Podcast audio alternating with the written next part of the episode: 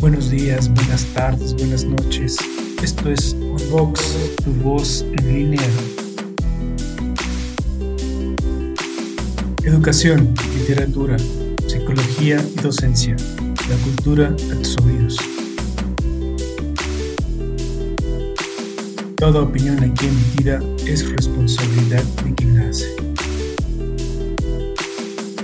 Escucha y participa. Hola, ¿qué tal? Bienvenidos sean todos a Unbox, tu voz en línea, un proyecto personal que nació por el interés de ampliar el horizonte cultural. Doy gracias a quienes en este momento me escuchan, se conectan y desde luego a todas las personas que han creído en mí para que este proyecto siga creciendo día con día. Con este programa seguimos con la difusión de la literatura y en esta ocasión damos voz a nuestro querido invitado, quien desde Barcelona nos viene a presentar uno de sus libros titulado Relatos y Retratos de Terror. Soy Cecil Cibiades y en esta ocasión presento a mi querido David Más. Bienvenido hasta tu casa de Unbox, tu voz en línea. ¿Cómo estás, amigo? Pues muy bien, la verdad es que muy bien, disfrutando ahora unos días de relax y, escribiendo un poquito, ahora que puedo. La verdad es que muy bien.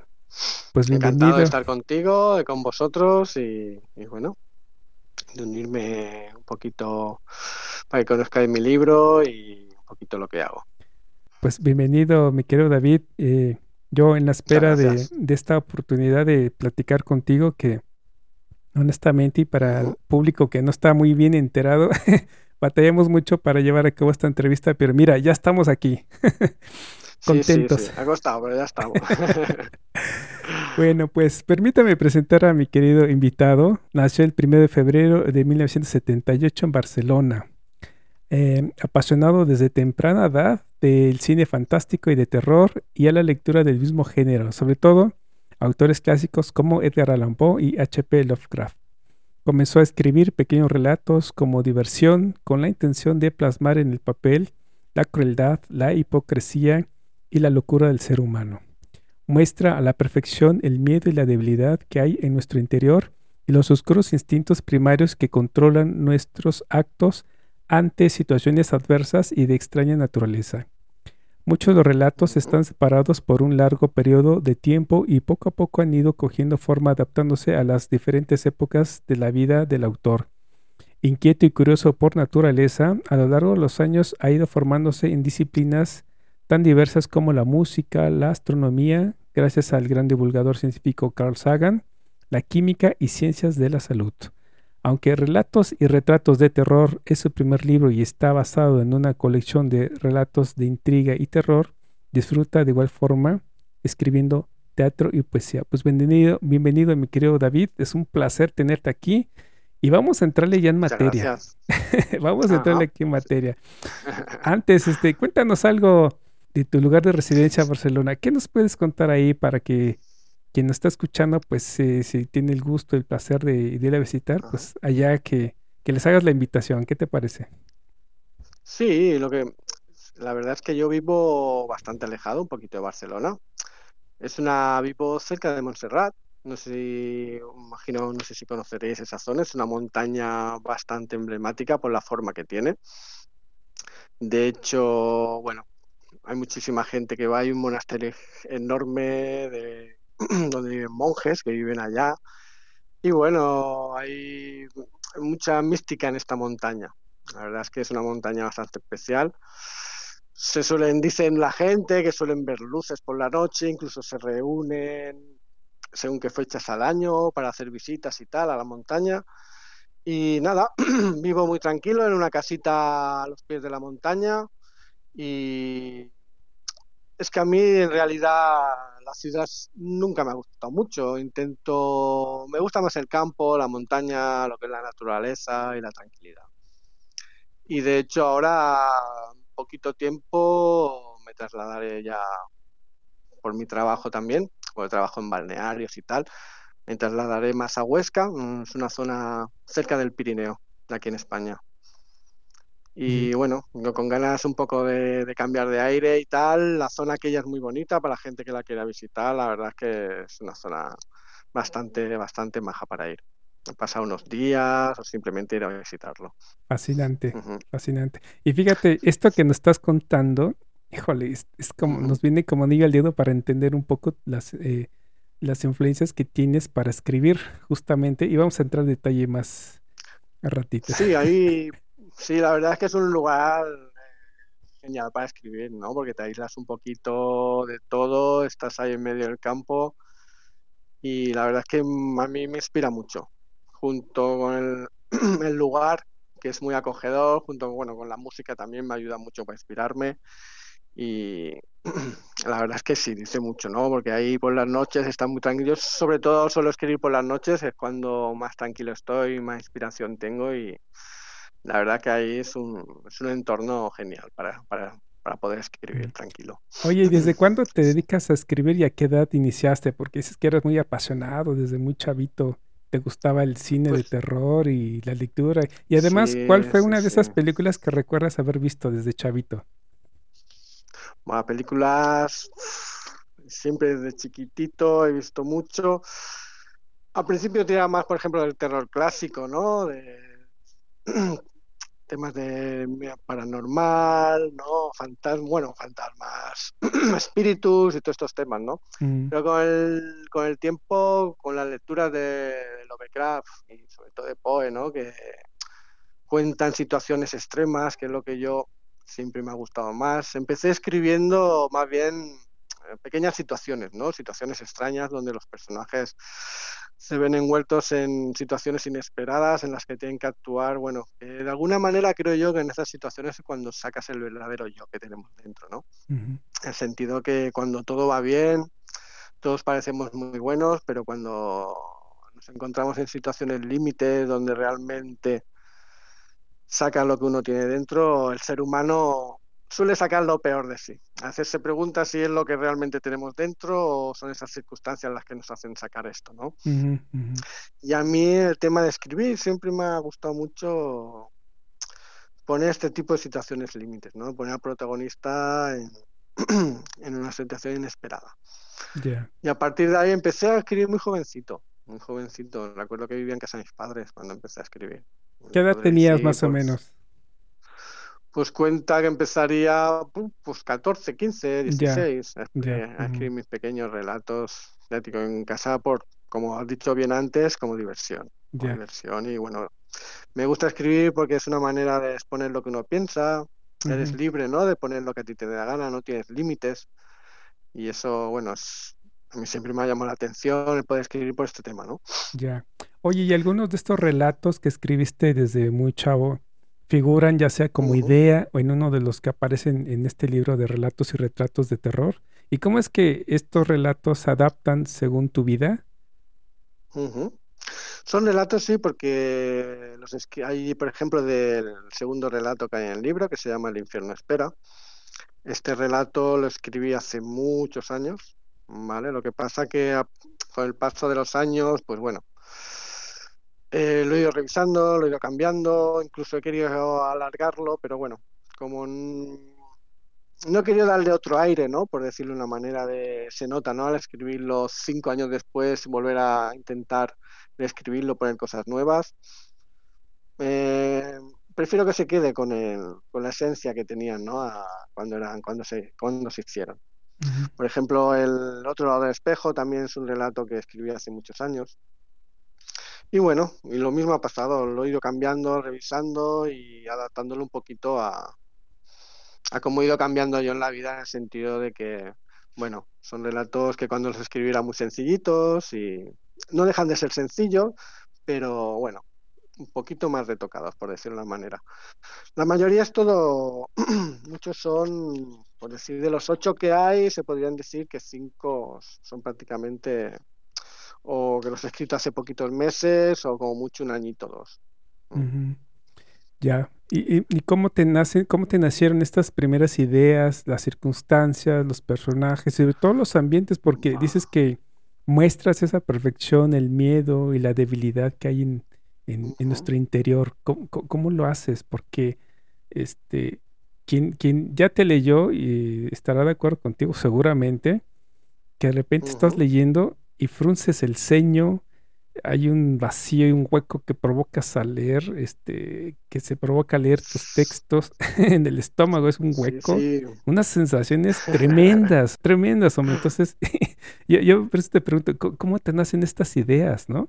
Porque son unas de locura, completamente. Sí, bueno, de hecho, imagino que a través de la lectura, el cine y todo, tengo bastante imaginación en ese sentido. Eh, me surgen muchísimas historias y situaciones con mucha facilidad. Digo, también me ayuda de sueños que tengo y también me ayuda mucho a escribir.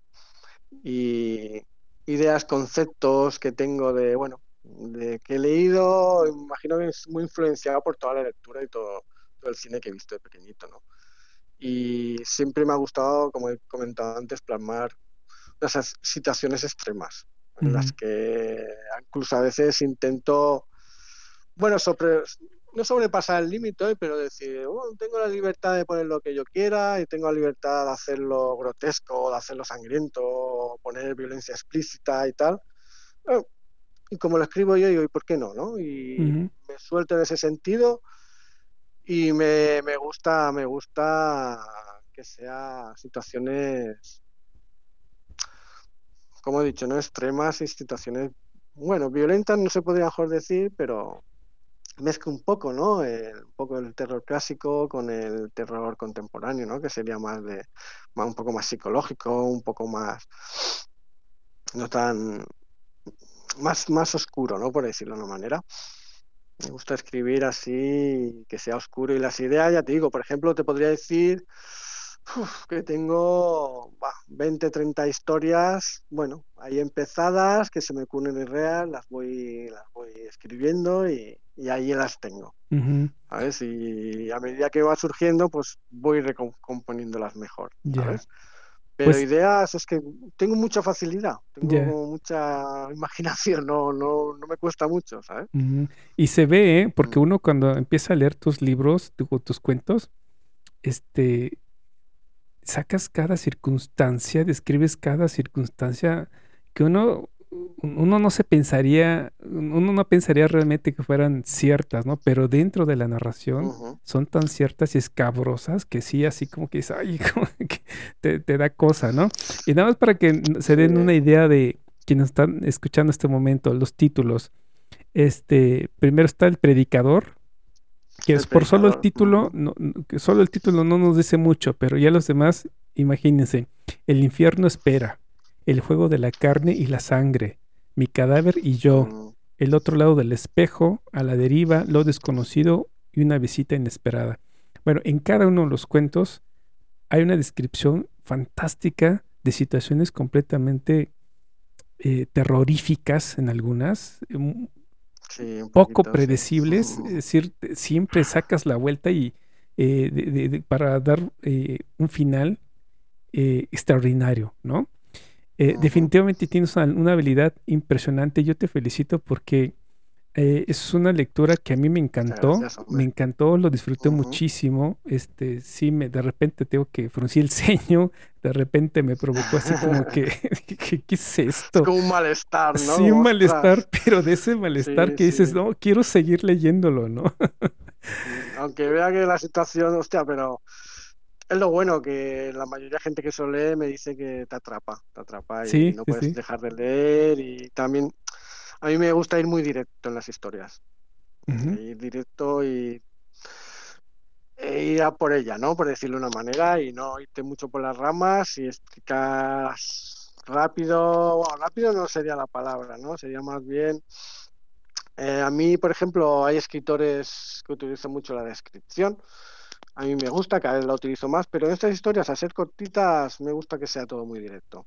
Ah, que estés leyendo y pa, y te, te golpee, ¿no? Como decirlo en la cara, que, lo sientas bien. Sí, sí, sí, Eso, eso se logra detectar desde, el primer inicio, ¿no? Y, y solamente para aquellos sé que nos que quieran saber más o menos un, poquito de lo que cuentas, vamos a abordar el primer, el, eh, a, platicar sucintamente el primer texto que poderosamente me llamó la atención, que se llama El Predicador. Y no solamente por las situaciones de cómo es que lo describes y todo lo fantástico de la historia, sino me llamó mucho la atención eh, lo siguiente, y es una pregunta obligada que quiero hacerte. ¿Cuánto hay de, de ese texto y del nombre de la rosa de Humberto Eco en tu historia? Porque, déjame decirte, eh, perdóname, es que a, mí me un poco para allá. Sí, a, mí me fascinó mucho porque empecé a leer y tú desde luego partes de una historia, de un hecho astronómico históricamente documentado, ¿no? Que partes de, 1178 eh, en una en una abadía, ¿no? Y entonces, una abadía, sí, sí. Una abadía, hay este, hay un fraile que se llama Guillermo, este, hay un bibliotecario, este, suicidios, eh, y de repente vas ligando eh, situaciones del nombre de la rosa con tu, con tu texto y dije, ay, ¿por dónde voy? ¿Qué estoy leyendo? ¿no? Entonces, me, tiene, cuéntanos, cuéntanos. Tiene un pequeño aire. Bueno, esta historia un poco nació de, en realidad, la que me dio la idea fue, como he puesto antes, por ejemplo, Carl Sagan este, este hombre tiene documentales muy interesantes que se llaman Cosmos, en este, bueno, recuerdo que hace muchos años vi un documental de este hombre que te hablaba precisamente de un hecho que aconteció en una abadía. O sea, es un hecho real, es un hecho real. Sí, sí, sí, eso sí. Ocurrió en una abadía que, que, bueno, que unos monjes vieron como algo golpeaba la luna y claro, eso representa que contradice los dogmas católicos en esa época. Era los cielos representa que, eran que son estáticos, son la, representan la pureza de Dios, ¿no? Por decirlo de una manera y que algo ocurriera así, pues chocaba contra, contra su fe. ¿Vale? Suerte que, bueno, lo comunicaron al abad de la iglesia y este hombre era más científico, imagino que religioso, y el hombre, bueno, hizo constancia de ello y hoy en día se sabe que ocurrió porque, bueno, porque está escrito, ¿no? Esta, historia, esta historia me interesó mucho y me llamó mucho la atención y quise un poco, bueno, mm, bordear un poco este tema, ¿no? Y lo mezclé un poquito con el personaje, también lo saqué de Johannes Kepler este, que este hombre es el primero que hizo, el, que calculó lo que es la órbita de, Marte, y es el, que, el hombre que separó la, astrología de la astronomía. Y este hombre un poco le pasó lo mismo, de chiquitito lo llevaron en la iglesia católica, yo pongo en el libro, ¿no? Que este hombre, por ejemplo, no tenía tanto miedo al dios vengativo como el que le hablaban, sino que este hombre, bueno, más bien estaba maravillado por la naturaleza y por, los cielos, se pasaba el día, bueno, observando los cielos y los movimientos, ¿no? Celestes. Y estaba un poquito, bueno, luchaba contra el dogma este religioso que le querían, que le querían meter con la idea que él tenía del, del dios matemático, aritmético, ¿no? Y entonces en ese sentido quise juntar un poquito estos dos y poco a poco se me fue, como tú, bien dices, ¿no? Que te recuerda mucho al nombre de la rosa, porque aparecen el bibliotecario, aparecen libros que están escondidos, que se van moviendo por la varilla sin que la base se entere, ¿no? Y, y bueno, fui un poco entremezclando estas historias para darle un toquecito así oscuro, ¿no? Ahí se mezclan historias sobre este avistamiento a partir de que los monjes lo ven, porque hay algunos que lo ven, pues bueno, empiezan a suceder hechos, empiezan a suceder sucesos, tanto por la pérdida de fe como por el hecho de, bueno, de, ver cosas, ¿no? Por decir una manera, ver hechos que contradicen tu fe, ¿no? y, y eso, pues en la vida de esta gente, pues representa un, un, choque muy duro, ¿no? Hay algunos, en el libro este, bueno, representas cómo ellos lo van llevando y cómo a partir de ahí empiezan a suceder cosas extrañas y se va mezclando, aparecen libros también y se va mezclando un poquito, entrelazando la historia, ¿no? Y de hecho hay un libro, al igual que en El nombre de la rosa, un libro que también se oculta, este, es peligroso obviamente para la organización religiosa, y que de otra manera uno pensaría, ah, es que es, es, el motivo, ¿no? Que al igual que en el nombre de la rosa es el motivo por el cual están matando, ¿no? Pero hay, hay, hay, hay otras cosas, hay otros motivos, ¿no? Otros sucesos de los cuales tú cuentas que de repente dices, ah, ya sé por dónde va, pero no, tú de ahí tuerces un final impresionantemente bueno, del cual este, pues obviamente no le vamos a contar a quien nos está escuchando, ¿no? Porque le vamos a dejar que lean. No, no, no, no, lo, no lo contaremos, ¿no? sí, está genial, la verdad es que sí, logras darle un, mm. giro bastante interesante y la verdad insospechado, ¿eh? yo, yo, yo, jamás pensé que fueras a terminar esa historia de esta manera, ¿no? La verdad es que... Sí, mezclo, mezclo temas y intento que, la lectura te vaya, te vaya atrapando y que no pares hasta la última hoja. Y en la última hoja es no, los últimos capítulos como se, se resuelve todo, ¿no? Por decirlo de una manera.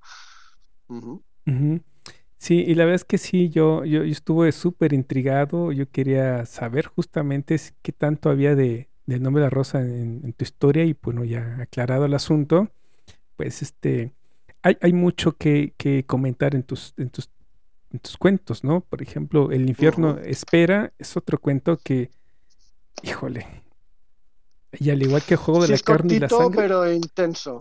no, no, sí, es, y es que todos, ¿no? Yo, por ejemplo, en el juego de la carne y la sangre, yo, yo tuve que, híjole, hacer una pausa y dije, ¿qué está contando este compadre, este cuate, no? que no sí, una situación. No primero que me lo dices. una situación completamente no sé, aberrante, rara, este, loca. ¿Qué, es esto? relato tenía, tenía especial intención de hacerlo así. Tenía muchas ganas de, tengo ganas de hacer un libro, o sea, un relato que no digo, o sea, no voy a contar esto porque no, no, no, no. Cuéntate lo que te, lo que quieras, de la manera que quieras y sobre todo hacerlo explícito y morboso no sería la palabra, pero sería yo creo que sí. Extraño, oscuro, es una mezcla entre... sí, sí, sí. Yo creo que sí es pues, morboso, fíjate. Porque uno que va leyendo y de repente, o sea, vas como que no quieres seguir leyendo porque como que te da asco, como que te dan náuseas, como que...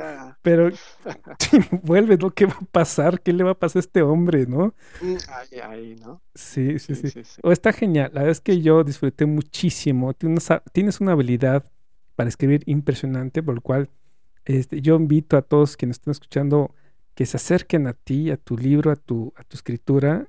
Eh, sí les va a causar unas emociones muy, muy raras, pero, pero no es para que se espante, sino más bien para que valoren tu forma de escribir tan única, inigualable, por cierto. Entonces, no, no, no, se van a arrepentir, ¿no? Eh, analizando esto, el, el, grueso de tus cuentos, eh, ¿Cuáles son los temas de tu obra? ¿Acaso la muerte, la imperfección del ser humano, quien cede dependiendo de sus circunstancias a los más bajos instintos? Este, ¿qué, más otros temas podemos encontrar en, tus cuentos?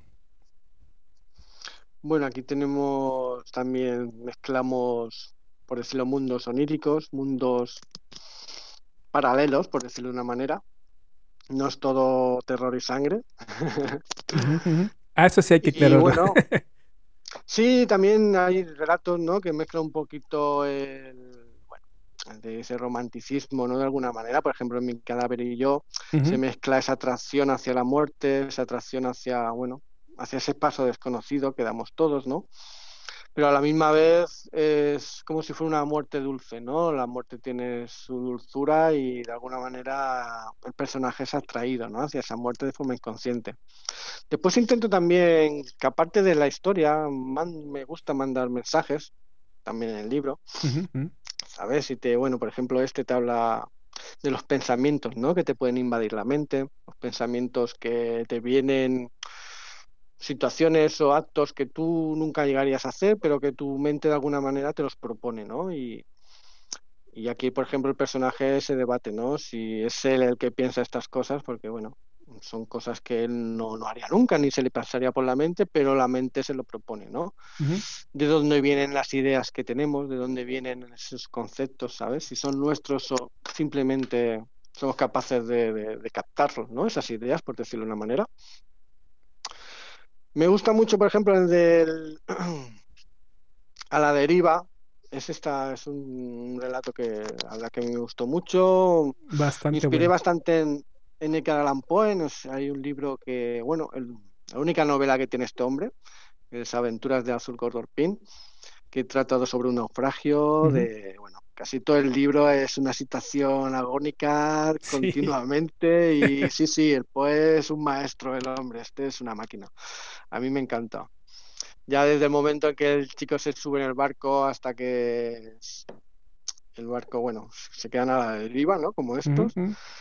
Y son situaciones extremas. Y, por ejemplo, este, esa historia me, me influyó bastante, esta de que Alan Poe. Y bueno, ahí te habla un poquito sobre, como decía, ¿no? Son situaciones en las que en un momento bueno todos nos ayudamos, pero ¿qué pasa cuando tu supervivencia está en juego y depende de, ¿no? de otras personas, ¿no? ¿Qué pasa en ese momento? ¿no? ¿Qué, ocurre dentro del ser humano que, cuando se ven estas situaciones, ¿no? que se transforma o como, o como hemos dicho antes, ¿no? sacar lo que realmente tiene dentro de él? Todos estos temas a mí me llaman mucho la atención. También en el tema del otro lado del espejo, te habla un poquito de las, bueno, hablo el mensaje este de las elecciones que tomamos cada día en nuestra vida. Vale, a veces tenemos la sensación que pequeñas decisiones no tienen ningún valor, que las grandes decisiones no son las que realmente te, te, te llevan a la vida algo o te llevan a algún camino, ¿no? Y yo os pongo este, en este relato que no, que eso no es así, que eso es lo que nosotros no creemos. Todas las decisiones, ya sean pequeñas o grandes, abren puertas y nos llevan a lugares totalmente desconocidos, ¿no? Ya sea, como dice el libro, cruzar una calle o saludar a un amigo, lo que sea. Cada situación te abre nuevos caminos. Y a veces la pequeña decisión que crees que no tiene ninguna repercusión en tu vida, con el tiempo puedes darte cuenta de que, de que que no lo es, que sí que tiene mucha importancia, ¿no? Entonces, está el tema este de decir, ostras, ¿hasta qué punto las decisiones que yo tomo cada día, porque cada día tomo muchas decisiones, hasta qué punto mm, influyen en mi vida o no influyen, ¿no? Y este personaje, bueno, habla sobre esta historia de cómo una decisión pequeña hace que, bueno, le destroza la vida, ¿no? Por decirlo de una manera. Y me gusta, bueno, un poquito eso, ¿no? Mandar mensajes así en los relatos para que veas que, bueno, aparte de la historia de terror, pues bueno, también conlleva un poquito de... Para pensar un poquito, ¿no? De ver diferentes situaciones y diferentes puntos de vista que, bueno, que se pueden tener, ¿no? Claro.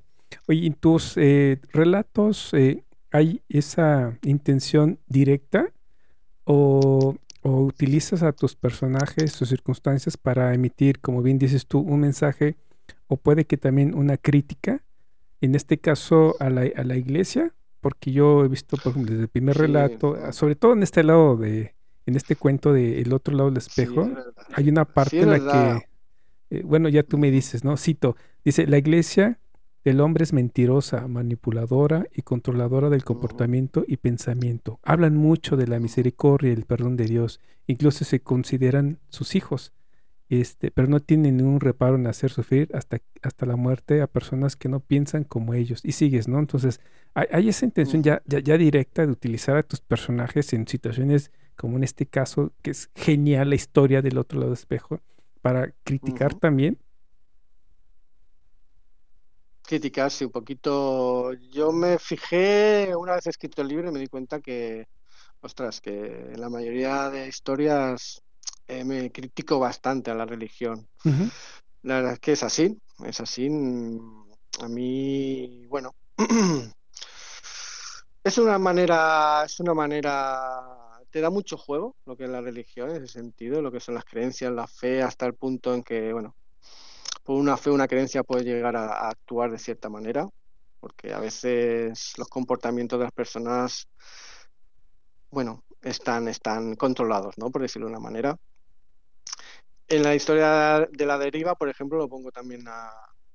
Bueno, no quiero descifrar el final, pero lo pongo también un poquito, ¿no? Ese sentido de que a veces te crees que eres bueno, a veces te crees que tus actos, eh, personas religiosas, que todos van concepto a tus creencias y realmente a veces no es así, ¿no? Y a veces lo que son la, la fe que tenemos, las creencias nos hacen lleva actos bastante horribles, la verdad. Sí, desde luego, desde luego.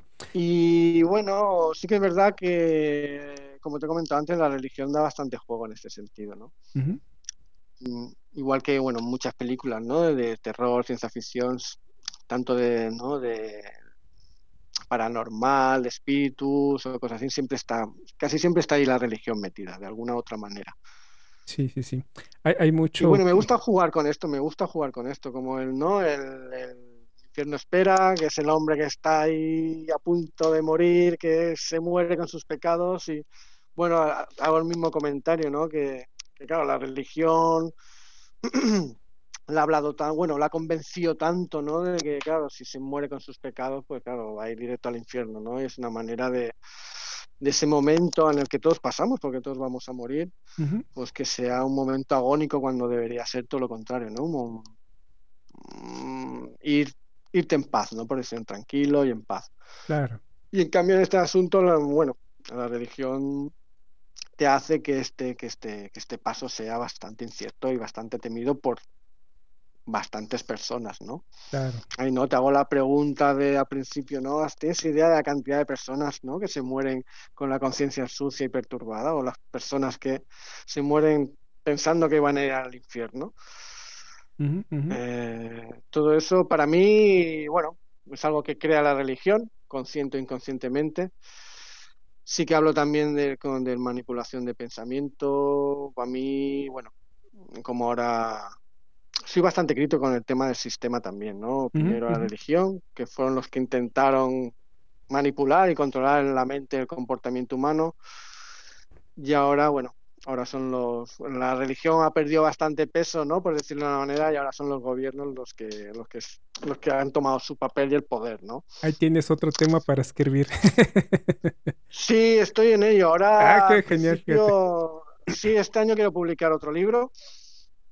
Eh, como tú dices que me gusta la poesía y el teatro, y hice una obra de teatro y tal, y, y estoy intentando a ver si este año la acabo. Estoy hablando también con un ilustrador que me ha encontrado que me gusta mucho y a ver si consigo publicarlo este año también. Este va más en crítica de la, de la sociedad, eh, el gobierno, las leyes. Es bastante, bastante. Me gusta, me gusta ser crítico, la verdad. Ya. Oye, ¿qué tal Y si es les una damos... manera de, bueno, con- contar historias, ¿no? Que sean de terror, de fantasía, pero a la misma vez tienes una, como una especie de crítica social un poquito.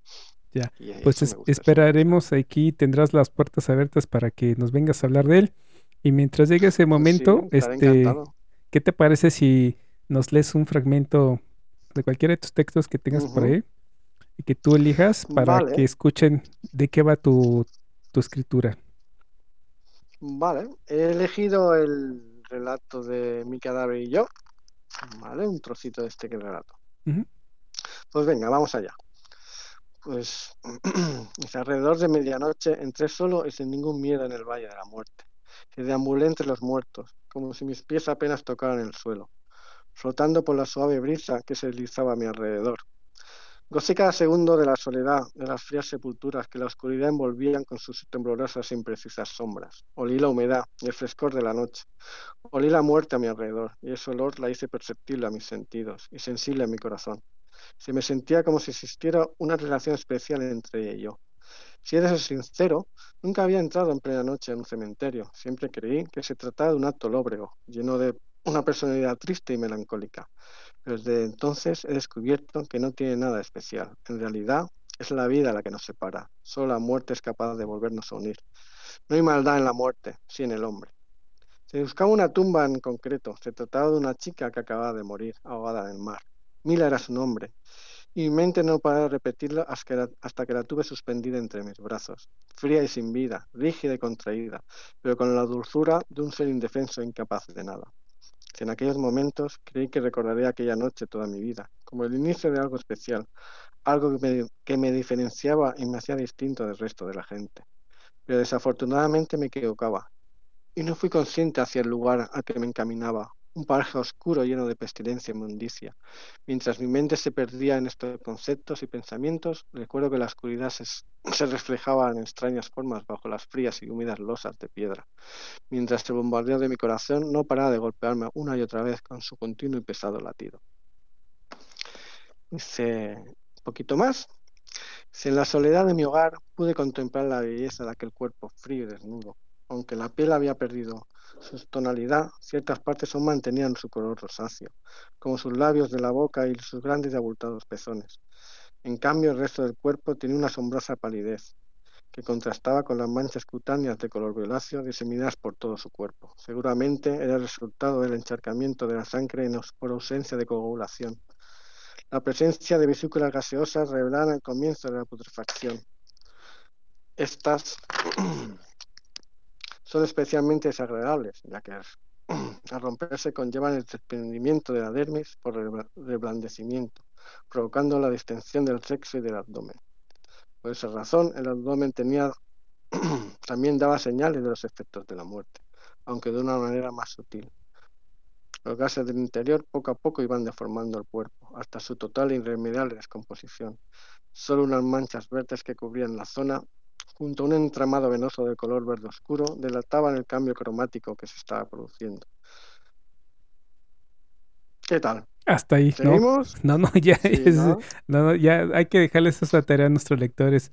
Eh, fascinante, muy, muy bien este escrito. Yo, quiero que este quiero preguntarte algo.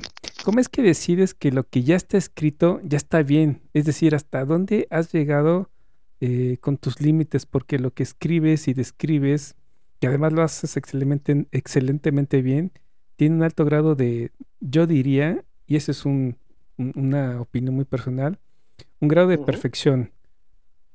Y por lo mismo generas un impacto. ¿no?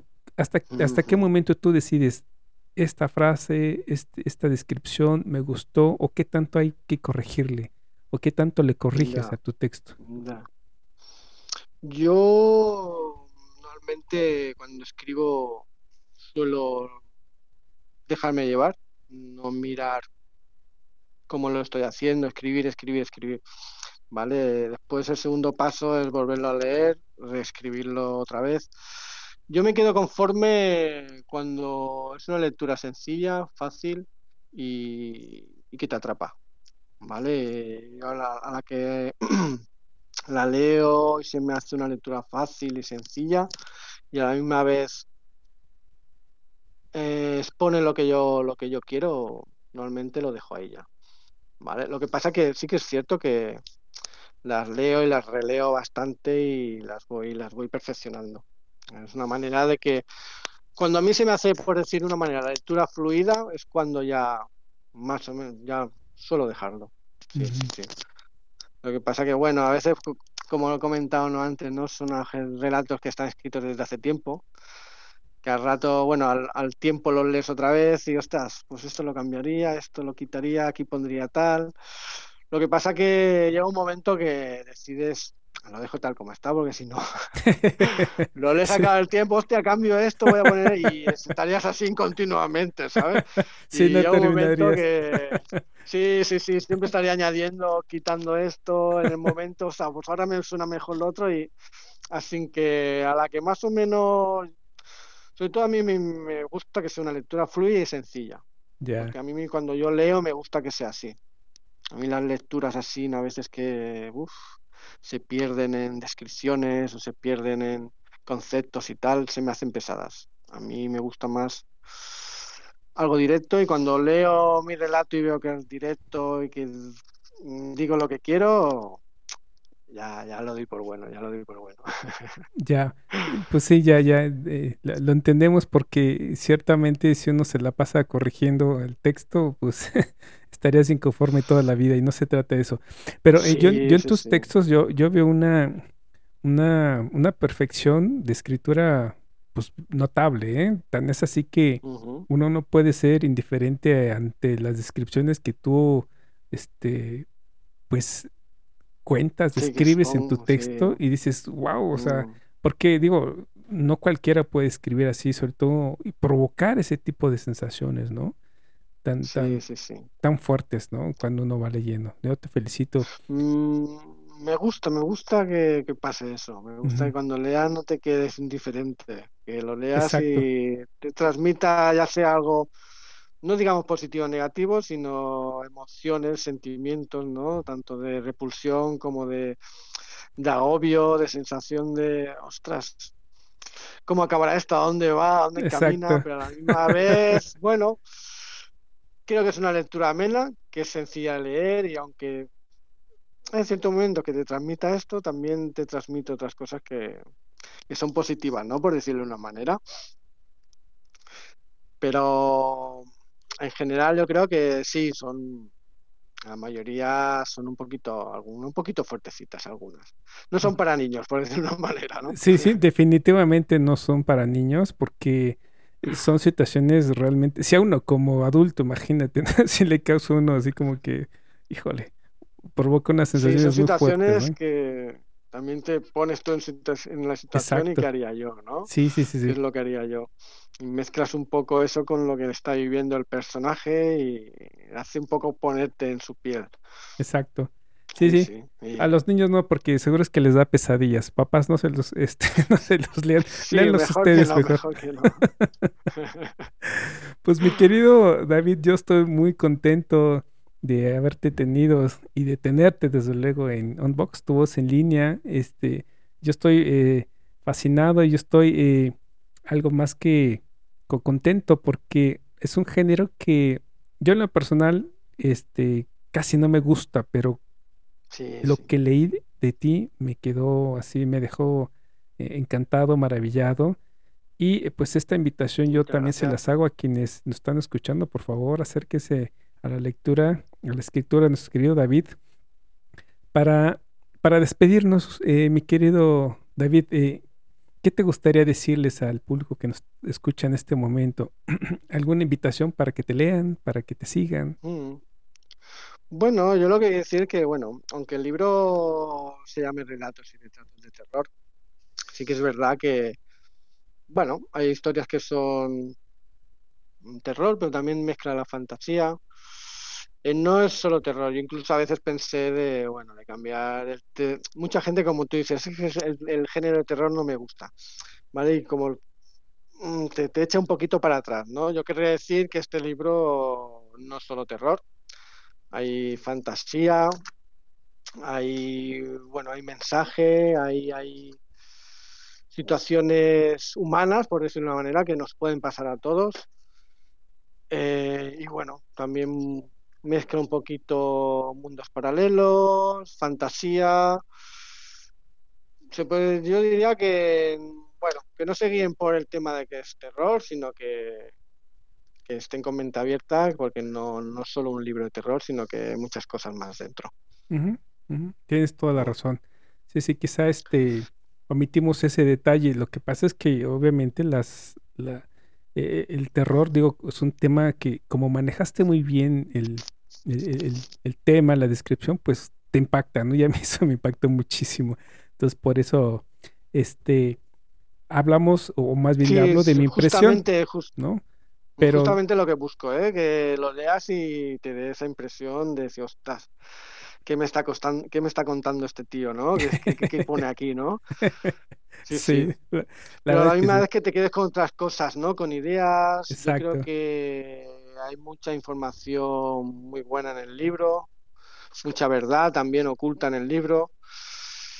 Hay, no solo ese relato, yo es lo que me queda un poquito. Yo me gusta expresar lo que pienso en el relato ah, dentro de la historia. Y bueno, es quedarte con eso, ¿no? De que es- son historias mm, dentro de, se puede decir, del mundo fantástico, ¿no?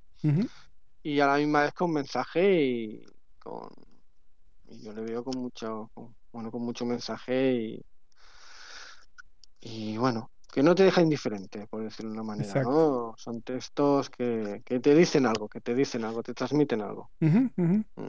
Tus redes sociales, mi querido David, para que la gente que nos escucha te escriba, se comunique contigo y pues te haga saber qué tal, qué tal, eh, cómo, cómo recibieron tu lectura. ¿Dónde te pueden encontrar?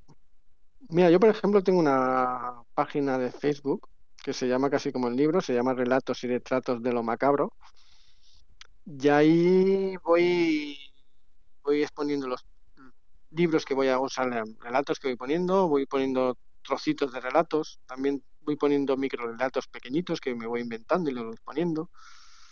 Y ahí podrán, ahí podrán encontrar material mío y podrán comunicarse conmigo y lo que sea. Bueno, Se pues, llama Relatos y Retratos de lo Macabro. En Facebook. Pues ahí están las redes sociales de mi querido David. Escríbanle, por favor. Y a todos ustedes les hago esa atenta invitación. Si son amantes del terror, de lo imprevisto, de la vida hecha literatura, de la creatividad hecha terror, de las situaciones inusuales, esta es una lectura que no pueden perderse. Se vale asombrarse, tener miedo, hacer muecas mientras lees, tener eh, arcadas eh, mientras lees una, una descripción fantástica y bien escrita de una situación inverosímil, pero lo que no se vale es dejar eh, o ignorar el texto, es no leer, ¿no? O sea, eso no se vale. Entonces, así que los invito a visitar la página de mi querido este, David, ahí está su página de autor. Yo estoy muy contento, mi querido David, muchísimas gracias por haber estado aquí en Unbox, tu voz en línea. A vosotros, a vosotros por invitarme y por ofrecerme la oportunidad de, bueno, de dar un poquito a conocer a más gente el libro y que sea más apto para más personas. La verdad es que estoy muy agradecido. Igualmente a nosotros muy, agradecidos por tu cita y a todos ustedes quienes nos escuchan en este momento, pues les doy las gracias por haber llegado al final de esta entrevista, esta grandiosa entrevista y plática con mi querido David. Los invito, por supuesto, a que visiten la página oficial de Vox, tu voz en línea. Ahí encontrarán toda la galería de nuestro querido invitado y el enlace a sus redes sociales y, demás, demás galerías de todos los actores que nos han visitado. No me queda más que agradecerles eh, su visita y a ti, mi querido David, por llegar al final de este programa. Y si gustan participar en este proyecto, en especial en este tema, escríbanme por favor a unboxpodcast.gmail.com. No olviden darle manita arriba, descargar el audio, compartirlo, en su caso, inscribirse al canal. Muchísimas gracias. Soy César Civiades y me despido. Hasta pronto. Nos vemos, mi querido David. Hasta pronto. Abrazo. muy fuerte. Muchas gracias por todo.